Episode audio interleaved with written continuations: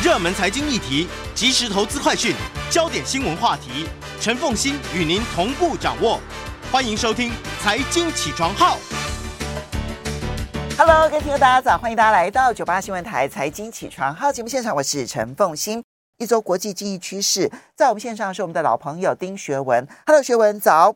哎，凤欣，各位听众，大家早安！也非常欢迎 YouTube 的朋友们一起来收看直播。那今天呢，会是农历春节前的最后一集啊。下一次的时候呢，连线的时候就是过完年了哈。那先跟你预祝新年快乐哈。来，哎，这一次《经济学人》的全球版的 Cover Story 谈的是 Big Tech 大科技的未来。对。这一次呢，他主要来跟我们说，就是呃，也进一个新的一年了。可是回顾过去的一两年了，其实全世界的科技企业动作蛮大的哦。所以大家如果看到这一期的封面设计啊，在黄色的封底前啊，我们会看到经济学人在不同形状的白框前面啊，放上了五个好像穿着超人装扮的卡通人物，所以蛮卡通的哦。可是你仔细去看哦，很有意思。他们分别哦，明显的就是带着 iWatch 的 Apple 的 CEO Tim Cook，还有 Amazon 的 CEO 啊，就 Jeff Bezos，他是啊满脑子都是宅配无人机，还有头戴虚拟眼镜的 Facebook 的 CEO Mark Zuckerberg，还有手捧游戏机的 Microsoft 的 CEO Satya Nadella，还有最后一个呢是坐在一个自驾车上面的 Google 的 CEO Sundar Pichai 啊，那上面写着一排黑色的大字。科技巨擘的超级企图心。啊！那这次经济学用了四篇文章啊，那主要是在说全世界科技企业的前沿科技正在发生什么变化，而这些最大的五家公司哦，我不知道凤馨知不知道，又有一个新名词叫 Mamas，因为 Facebook 改名字了，叫做所以他们叫 Mamas，哦，叫 Mamas，OK，哎，嗯，哎，现在新的名字叫 Mamas，那这里面显然就是把微软也包括进去了，对。哎，对的，对的，就前五大市值最高的五大科技公司。嗯，文章一开始啊，我还是一样把它 combine 跟大家分享啊。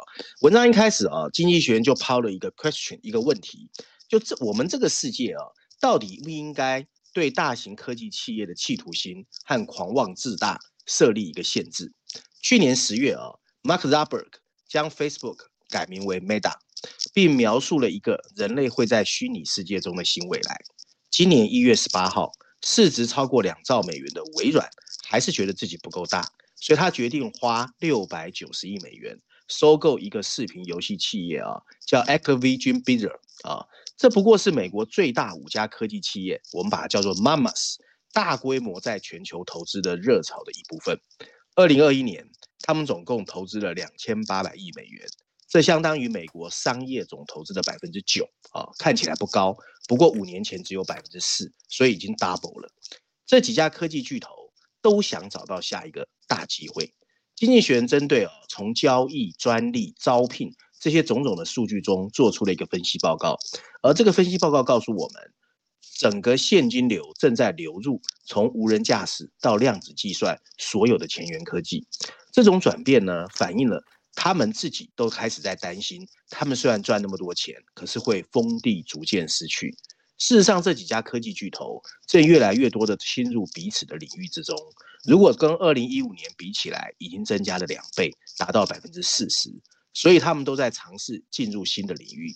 他们不想接受啊，科技产业曾经有的历史轮回，那里充斥着一大堆长江后浪推前浪的失败故事。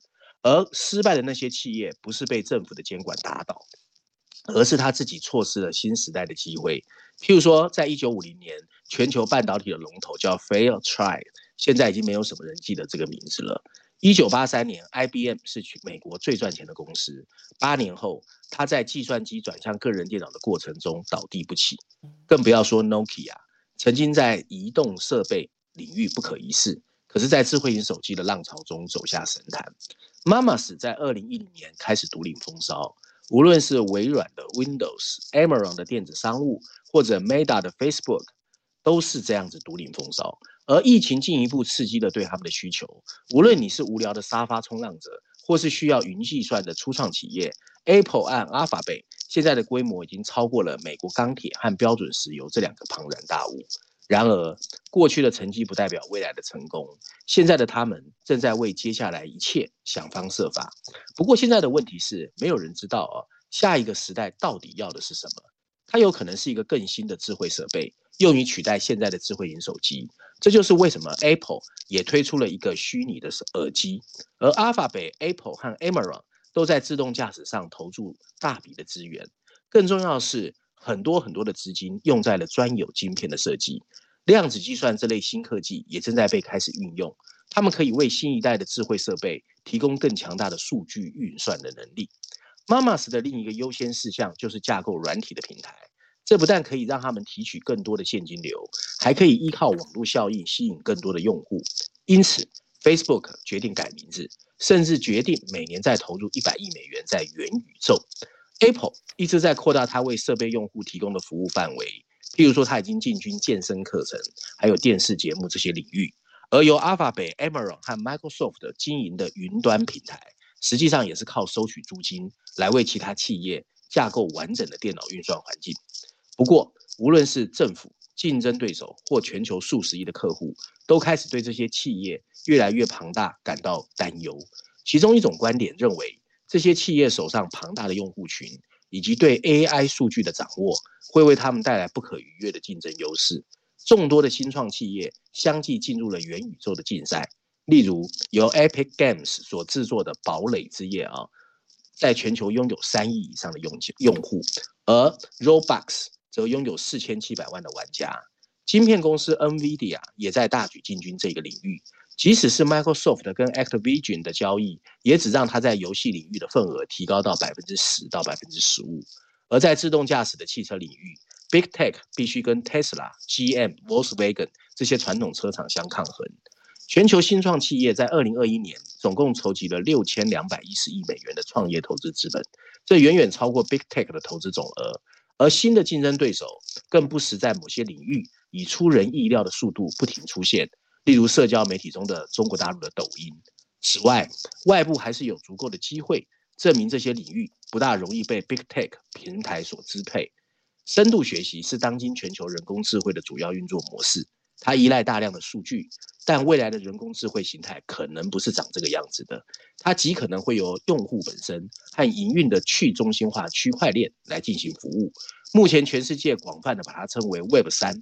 事实上，他们已经在去中心化金融，在金融产业上开始启动了。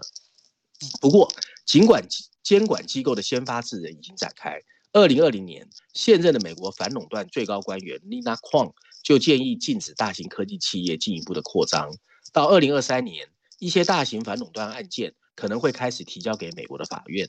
欧洲很快也会通过一个全面的数位市场法案，不在事后才来惩罚他们。一个值得观察的关键就是。Big Tech 在每个想要实现的领域都投入了大量的研发。据了解，Big Tech 的研究人员截至二零一九年已经发表了超过一万六千篇的科学论文。认真研究会发现，Big Tech 的巨额研发中有百分之五到百分之二十用于所谓的前沿科技，这包括了虚拟世界、自动驾驶、医疗保健、太空、加密货币和量子计算。譬如 Apple 正在寻找取代 iPhone 的下一个硬体。不管它是电动车还是 VR 的耳机，Amazon 正在想方设法提高仓库和交付系统的效率，并扩大利用 Amazon 服务的范围。对于已经改名的 Facebook 来说，Meta 已经是它能不能确保生存的重要途径。而利用大规模投资来弯道超车是另外一个观察重点。根据 PitchBook 的数据，过去三年，Mamas 收购了超过一百一十家的新创企业。这还不包括 Microsoft 刚刚宣布的这个游戏企业的收购啊，他们的百分之九投资用于汽车和移动出行，而创业投资只有百分之二点四。创新本来就是一个很容易说出口，但真的不容易身体力行的。不过，他们愿意投入大量的资源跟创新，其实更不容易。所以，经济学人最后的结论是啊，轻举轻放才是政府最好的策略。反垄断法难以预测明天的科技。他们能做的就是阻止任何企业在今天的市场取得垄断的地位。Big Tech 的行为并不会对消费者构成任何威胁。事实上，历史表明，科技巨头确实容易因为没有掌握新兴科技而陷入困境。如果今天这些巨头愿意花费数十亿美元来避免重蹈这个命运，我们今天为什么要阻止它呢？是不是乐观其成反而更好？有意思，因为我刚开始的时候我还蛮担心，我想说，连经济学人都认为这一些大型科技他们的企图心需要被遏制了吗？结果果然，《经济学人》他的这个基本的立场哈，如我所预期的，他认为基本上，除非他能够证明他垄断，否则的话，还是不要管他，对不对？嗯，没错。我想这个应该是写给美国国会看的，因为美国的参议院他的呃委员会刚通过了一项，就是有关于这这种大型科技公司的相关的监管的一个办一个的的法案。当然，这个法案还要经过这个参议院跟众议院啊，能不能过，现在还有变数。但是呢，这个企图心呢，就反映出来目前目前全世界对于这些大型科技公司啊，他们的努力的焦虑。他们因为太成功而让其他人很焦虑。我觉得后面还有一个背景因素，就上次我们谈过那个大政府了啊，就是大政府的思维也刚好在这个时候发生，所以你就会看到那个动作很大。如果没有大政府或没有疫情呢，其实他们还是越来越大呀，你也没办法。对，好，不过这一期的 Cover Story 他们其实还有一个欧洲版，对不对？啊，没错，讲 Boris Johnson。啊。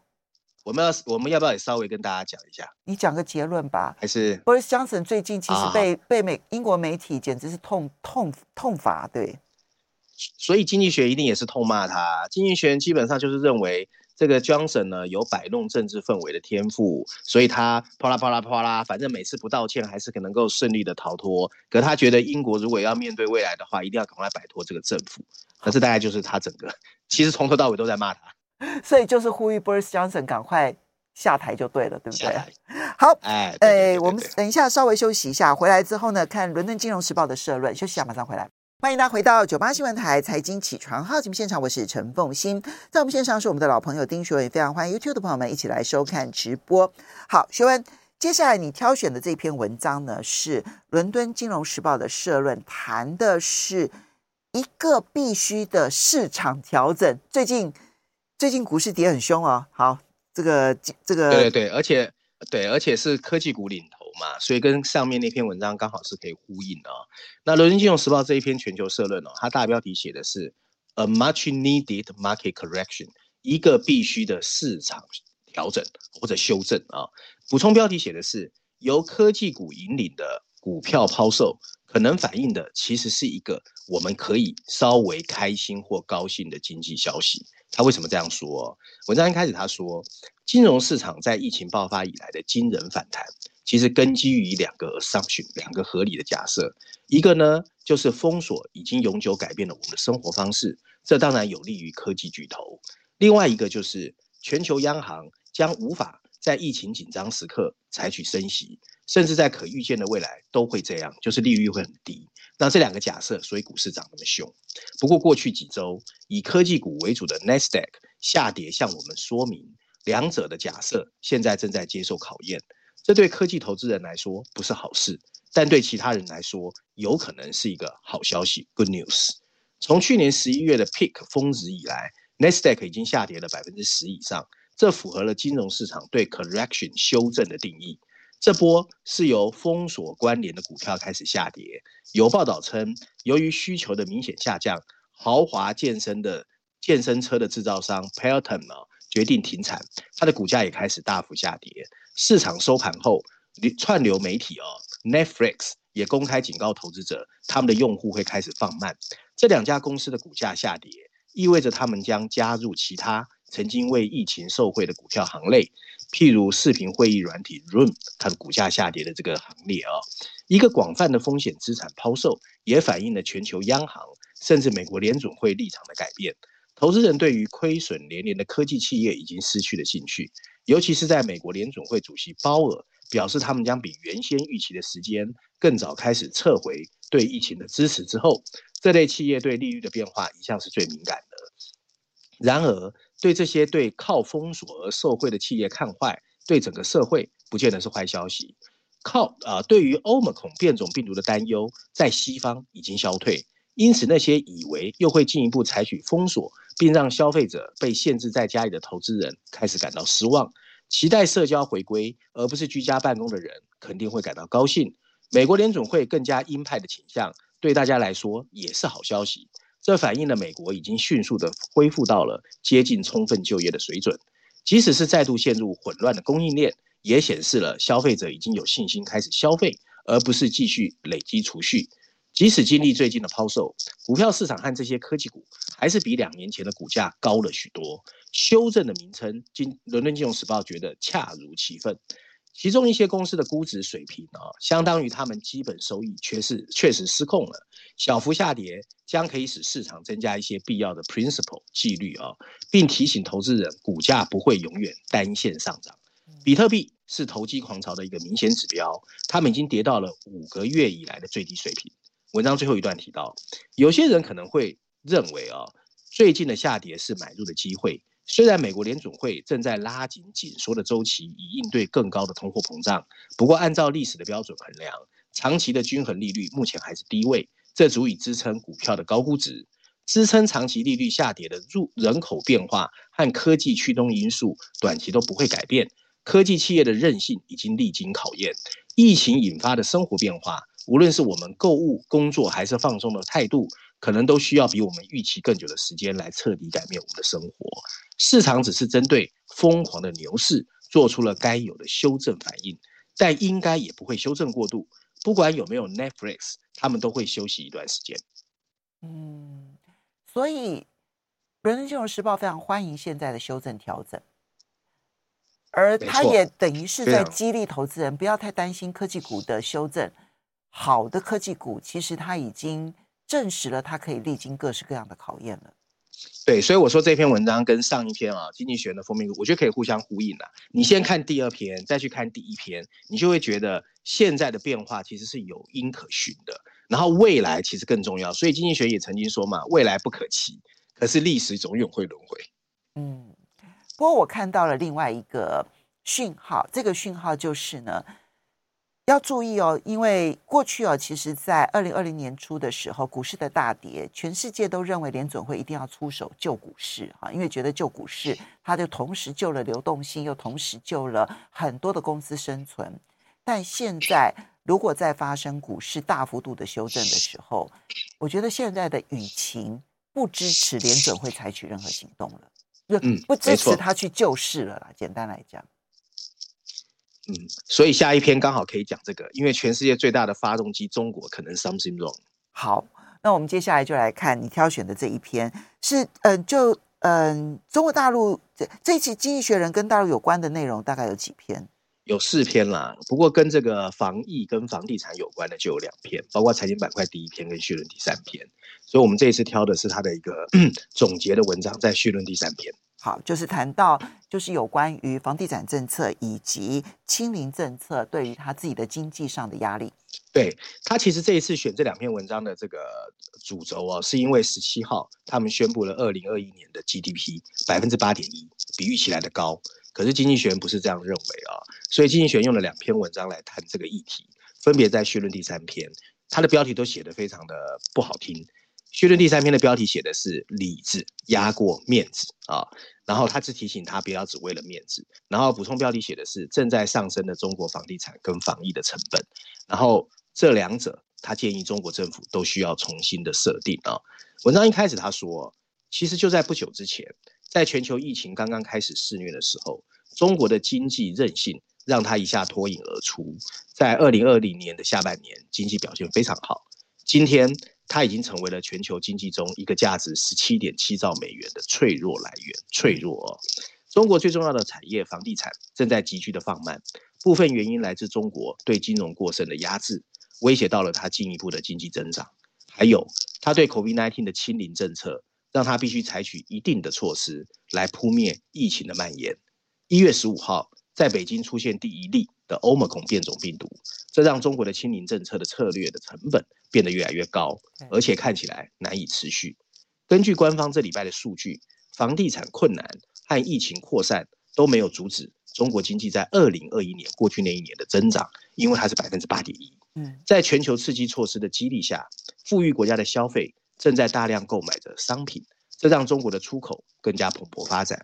加上人民币的走强，以美元计算的 GDP 甚至已经超越了疫情爆发前的预测。然而，中国不可能。在二零二二年重复之前的繁荣，它必须直接面对现在存在的问题。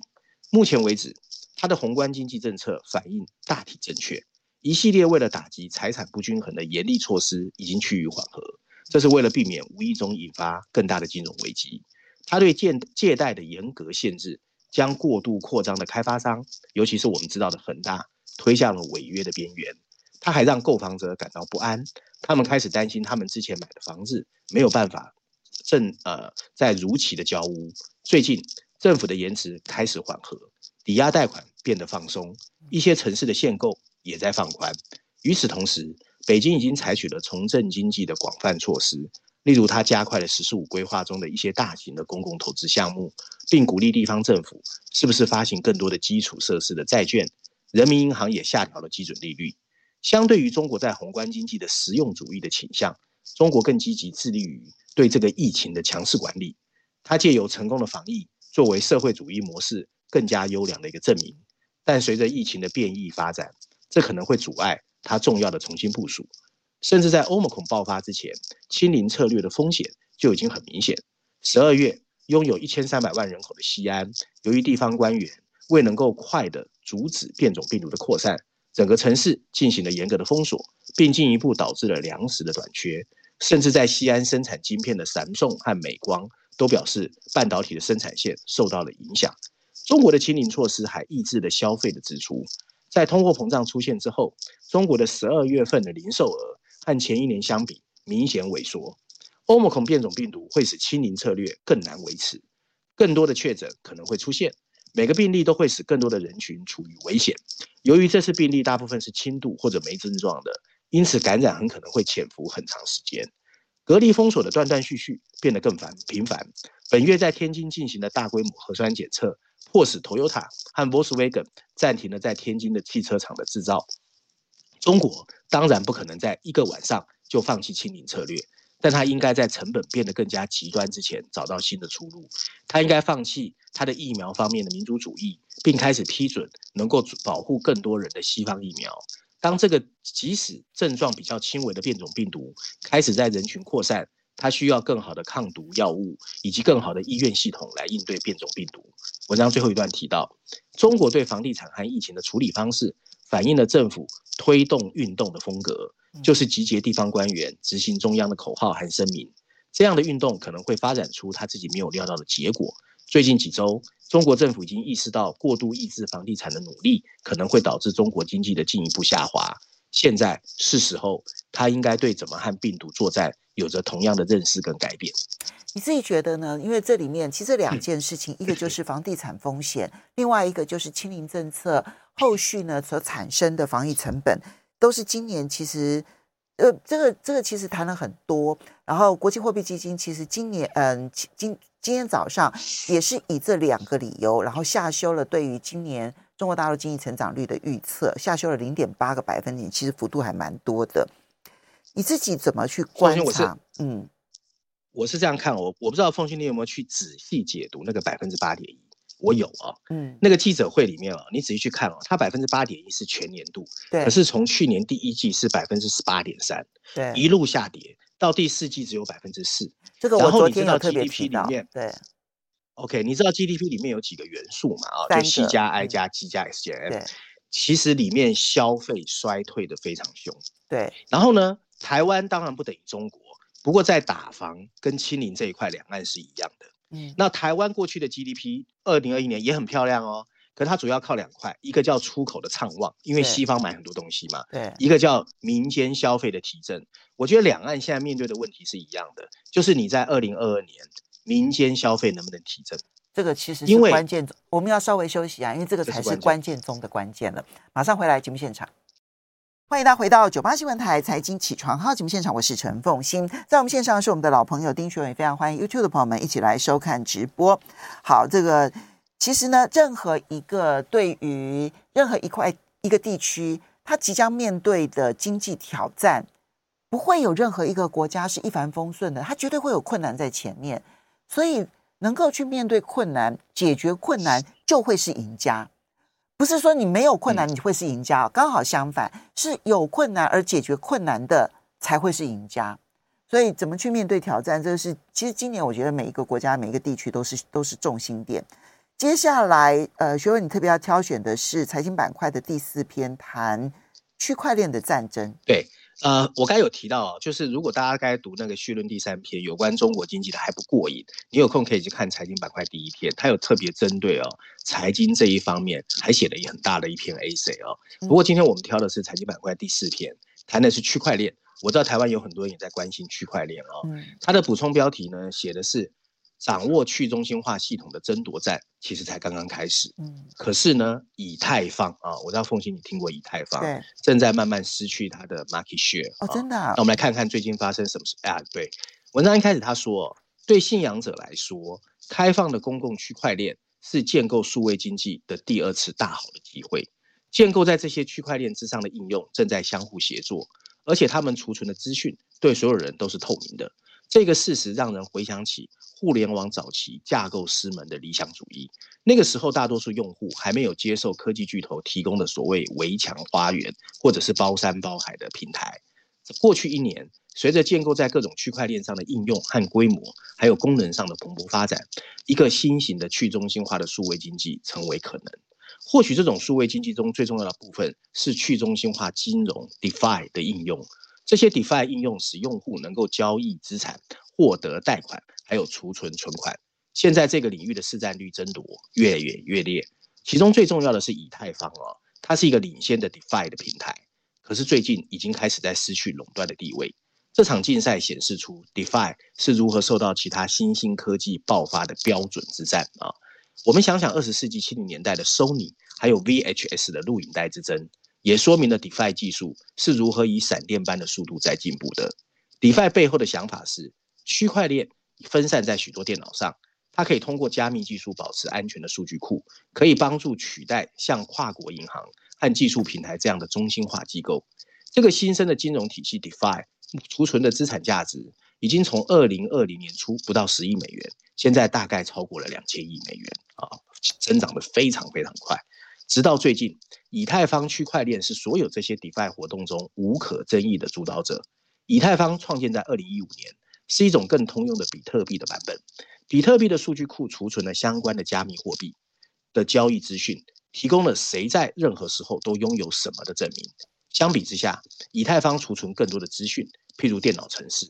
通过程式设计的以太坊应用程序，可以保证会按照编写的程式码来运转，从而消除了对中介的需要。但正如以太坊在比特币基础上不断改进一样，它现在也正在被更好、更新的技术抢占市场。Circle 是一家发行了受欢迎的美元稳定币 USDC 的公司，它的老板 Jeremy O'Leary 就表示，这场竞争其实就像电脑操作系统之间的竞争。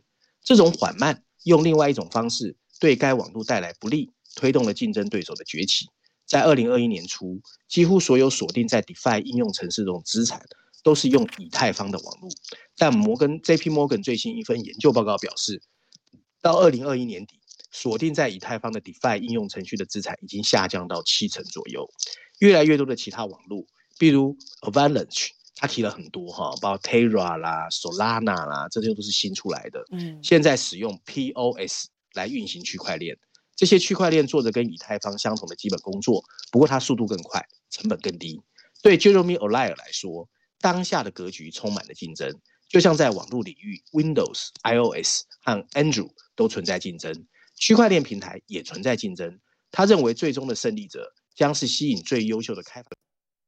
喂，对，OK，好。不，呃，对不起，刚刚有有有这个呃受那个受到影响，学文因此获得网络效应的网络。文章最后一段提到，但这个操作系统的比喻可能只能延伸到这里。是，我在。对不起，因为刚刚这个我们中间有中断，所以最后最呃学文你听得到吗？是，好，我听得到。好，刚刚最后一段有一点有一点这个呃受到影响，你是不是可以把前面这一段哈，就是再来说明清楚一点？OK，呃，他还是引述了那个 Circle 的创办人啊，Jeremy O'Leary 的一句话啊，他说现在的格局真的充满了竞争，有点像当初网络领域的 Windows、iOS 和 Android 存在的竞争。那区块链平台现在也是非常非常的 hard，而且竞争很激烈。那他认为最终的胜利者会是谁能够吸引最优秀的开发者来帮你架构应用程序，并因此获得网络效应的网络啊。那只要 DeFi 有潜力获得成功。那么围绕成为 DeFi 网络选择的竞争就会越演越烈，但是赢家通吃，并获得数位经济及发展方式的全面控制权的想法，绝对不是正确的。有一天，你如果有这样的想法，你随时会像录影带一样被人取代。所以不会是赢家通吃吗？不会。他认为，如果你心里面觉得你会这是一个赢家通吃的赛道，或者你认为有人会掌握整个数位经济，那是不可能的。他的意思就是说，其实一直会有新的各种应用，还有各种取代的方式出来。好，这里面呢有几个名词其实是需要为大家来解释的。第一个就是 DeFi 啊，D E F I，去中心化金融。这个其实刚刚提到的就是去中心化金融，现在在呃这种。嗯，去中心化的区块链平台上面已经非常的夯了，而且看起来它成长的态势还在快速的成长，好，这是第一个部分。所以这也是为什么经济学人要特别来介绍这个去中心化系统在系系统的重要原因。可是第二个部分是我们熟悉的比特币，其实它是很多很多的，它是货币交易的系统，可是。它很难搭建一些软体建构的一些产品，可是以太坊可以完成这个任务，所以以太坊就后起之秀崛起。可是经济学人要提醒我们，现在这种后起之秀更快速的、更便捷的，然后反而还就如雨后春笋般的出现，比如说像刚刚提到的 Circle，对，而且成本更低，他们的成本更低。哇！可是这样一来的话。就会使得这个投资会变得更加的呃困扰诶，我觉得要去了解，然后接着要去投资，就会变得更加困扰。大家以为说你就是去投资个以太币，不是啊？以太币其实它的工作，它的重点就是它可以在以太坊上面做功能啊。那如果以太坊不是最主要的功能的来源，那其他的平台可能有它其他发行的虚拟货币啊。我我觉得这个会有点像人工智慧啊，我不知道凤信你记不记得人工智慧刚开始出来的时候也是说的很美很美，后来我们发现很多人工智慧，我们在节目中谈过都是 garbage，就是垃圾的数据，然后这几年开始讲的是垂直领域的人工智慧才有可能成功。我觉得区块链也是哦，它现在走的最快的是金融业嘛，因为金融业是最容易去实现的。可是我最近看到有一些项目啊，你譬如说电动汽车开始有专门针对车联网 IOV 的区块链。啊，就是说我每部车也有隐私啊，也有数据安全啊，也不能被骇客害啊。所以 I O V 就是车联网的车联网的，那个叫区块链也开始出现了。然后不同产业的区块链开始出来，所以我觉得它是横向被大家肯定之后，垂直的 domain know-how 场域会出来，所以它就会越来越大，越来越乱，各种的标准就需要出来制定，不同的产业也开始要保护自己。我觉得它的重点应该在说这一块风潮还没有来到。哦，学文，谢谢你，你提供了这个对我来说是全新的一个观念呢，我还没有去思考过这件事情。就是不同的应用场景，它可能会有一个垂直的区块链的需求的整合。对啊，这个是我看到最近的变化。其实人工智慧也是这样啊。你现在人工智慧，你知道，你光吹牛说啊，我很会人工智慧，每个人都说他是人工智慧哦。嗯。可是你如果要去看看它真假，你就问他。你的场景、你的赛道、你的产业、你的场域是什么？他就会哑口了。这是我最近在台湾碰到 AI 产业，我问他，他都说他没有 domain know-how，谁给他钱他就做。那这个不就这不是真的 AI？AI 是应该有一个 focus 的 domain know-how 的，就是你必须要解决一个场景的需求的这一个才是真正的，对，对不对？哈，对，好，那个对，就是又更迭了，okay, 又迭代了，好。这是学文，所所以学文，你现在有压力很大吗？你要每天都要学新的东西，否则你在创投上面连问问题都很难了，对不对？真的，还 永远要不要让别人觉得你什么都不懂。好，我们要非常谢谢学文，然后非常谢谢大家了，谢谢。